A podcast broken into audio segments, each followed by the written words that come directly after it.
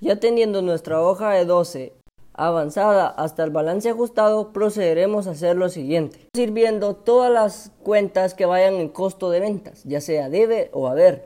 La primera que nos sale, nos saldrá es mercadería.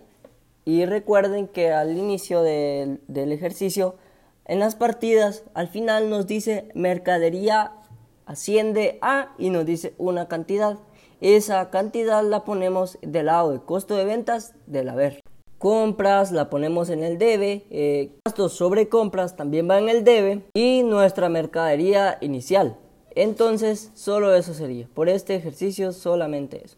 Entonces procederemos a, a irnos del lado del haber. La mercadería número 2 la ponemos del lado del haber y después vamos a buscar más cuentas para ver si hay la evolución y rebaja sobre compras. Va en el haber y la colocamos. Aquí se viene algo eh, que les voy a explicar para que nos cuadre nuestras dos columnas de costo de ventas. Sumando nos salió 255 mil del lado del debe y 76 mil del lado del haber. ¿Qué hacemos aquí? Pues haremos lo siguiente.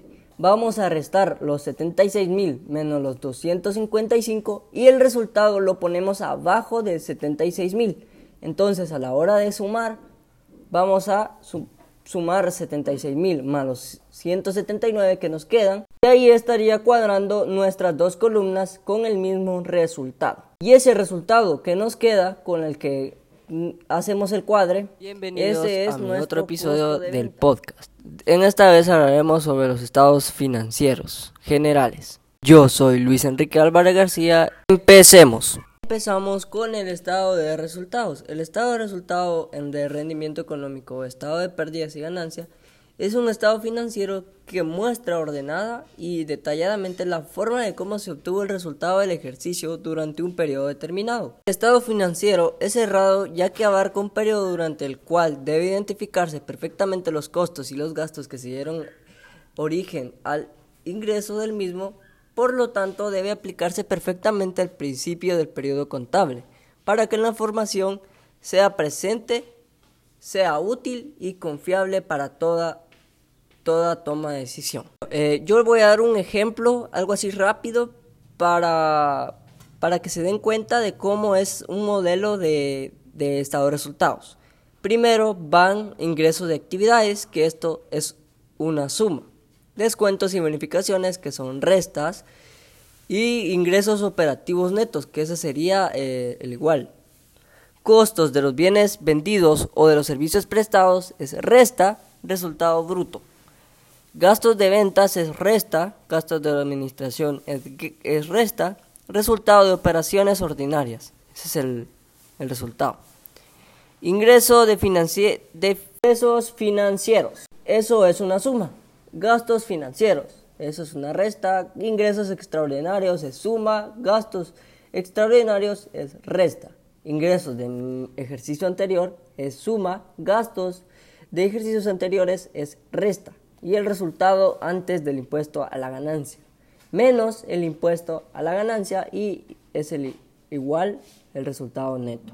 Entonces, ya teniendo estos datos presentes, vamos a continuar con la realización de este estado financiero. Primero tenemos los ingresos de operaciones, que serían las ventas brutas. Esto lo sacamos las columnas pérdida y ganancia. Y después iría las devoluciones y rebajas sobre ventas, si lo hubieren. Entonces eso pasamos a restarlo y lo pasamos a la tercera fila que sería el total ya restándolo. Después sería el costo de ventas, que por su nombre lo dice, eh, viene siendo las columnas de costo de ventas. En este va la mercadería inicial, compras, gastos sobre compras, compras brutas, devoluciones y rebajas sobre compras, compras netas y mercadería disponible. ¿Cómo vamos a realizar todo esto? Bueno, les voy a decir paso a paso. Mercadería inicial la ponemos en la segunda columna, la cantidad.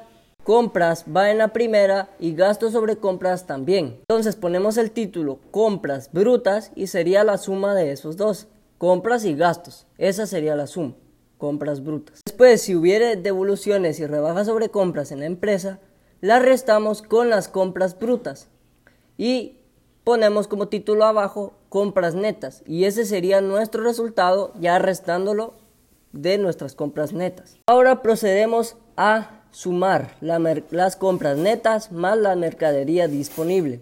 La mercadería final. Ponemos como título costo de ventas. Entonces, en ese costo de ventas pasamos a la tercera columna y restamos.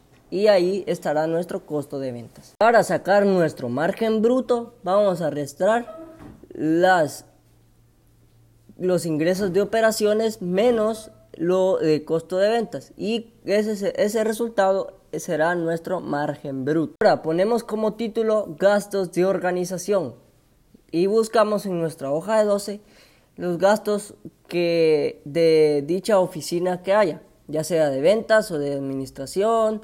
Y comenzamos todo lo relacionado con gastos sobre ventas, lo vamos poniendo ahí, como es sueldo de ventas, bonificación incentivo de sala de ventas, cuotas patronales de sala de venta, prestaciones laborales sala de venta, depreciación de sala de venta, depreciación vehículo de reparto y alquileres sala de venta, material de empaque consumido, también lo colocamos ahí y así vamos viendo qué otro hay, por si hay otro, buscamos muy bien y si no, pues sumamos. También vamos por gastos de administración.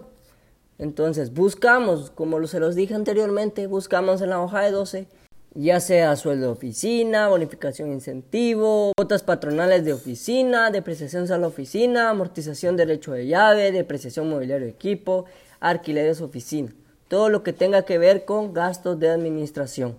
Y procederemos a sumar. Después de haber sumado, ponemos resultado de operaciones y realizamos las sumas correspondientes, gastos de administración y gastos sobre operación.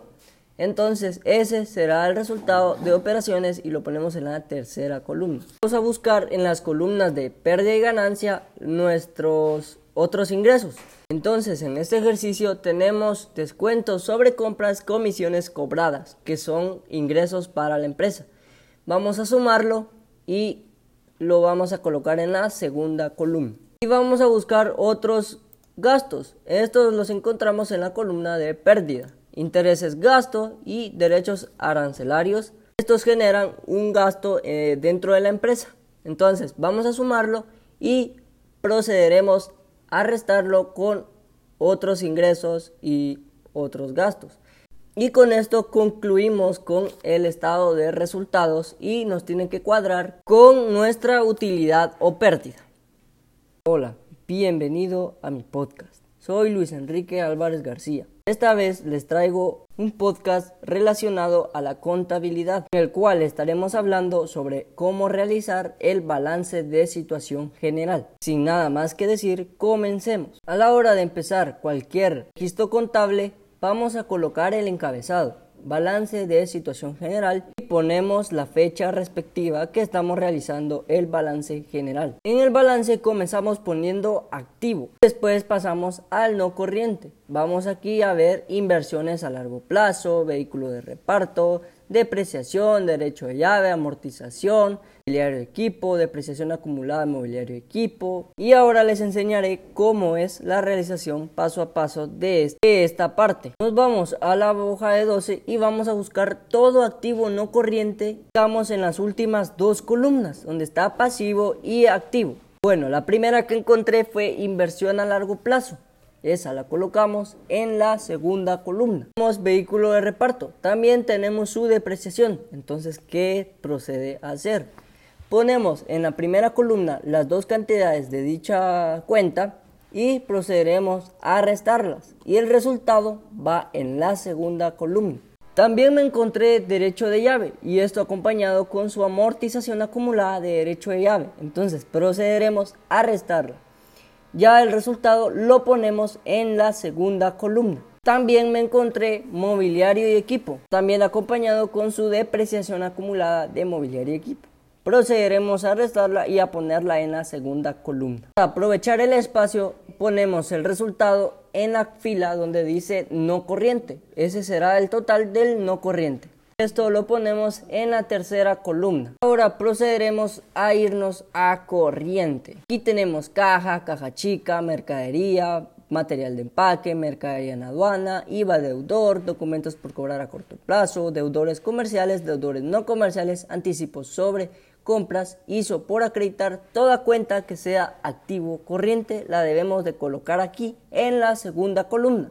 Vamos, el resultado lo ponemos en la línea donde dice corriente. Ahí va a ir el resultado. Entonces ahora ponemos como título suma del activo y lo subrayamos y sumamos el activo corriente y el no corriente. Ahora procederemos a hacer el patrimonio neto. Y en el patrimonio neto va el capital, reserva legal y el superávit. Ahora les enseñaré paso a paso cómo realizar esto. Para sacar la reserva legal tenemos que sacar el ISR primero. Entonces hacemos lo siguiente a la ganancia del ejercicio o utilidad o pérdida le sacamos el 25%. Entonces, a esos 25% del resultado que nos dé, lo restamos con la utilidad o pérdida y le sacamos el 5%. Ese sería siendo nuestra reserva legal. Y el superávit lo sacamos restando la ganancia del ejercicio menos la reserva legal menos el ISR por pagar. Y ese sería nuestro superávit. Procederemos a sumarlo y lo pasamos a la tercera columna, que sería nuestro patrimonio neto. Vamos a pasivo, no corriente. Vamos a buscar en la hoja de 12 nuestras columnas donde dice pasivo y continuaremos a rellenar los espacios. Aquí en no corriente va lo de largo plazo y me encontré documentos por pagar a largo plazo. Lo vamos a colocar en la segunda columna me encontré también reserva para indemnización y lo vamos a colocar en la segunda columna. Ya después de esto lo sumamos y eso sería nuestro pasivo no corriente. Vamos a pasar al pasivo corriente. Aquí está proveedor, acreedor, varios, comisiones percibidas no devengadas, IVA por pagar, X, anticipo sobre ventas, X por pagar, comitentes por mercadería, ISR retenido por pagar sobre compras, documentos por pagar a corto plazo.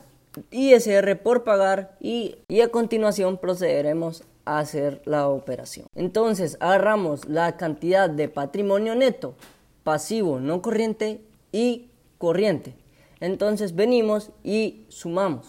Y eso nos tiene que cuadrar. Con eso estaríamos culminando nuestros estados financieros. Nos vemos hasta la próxima.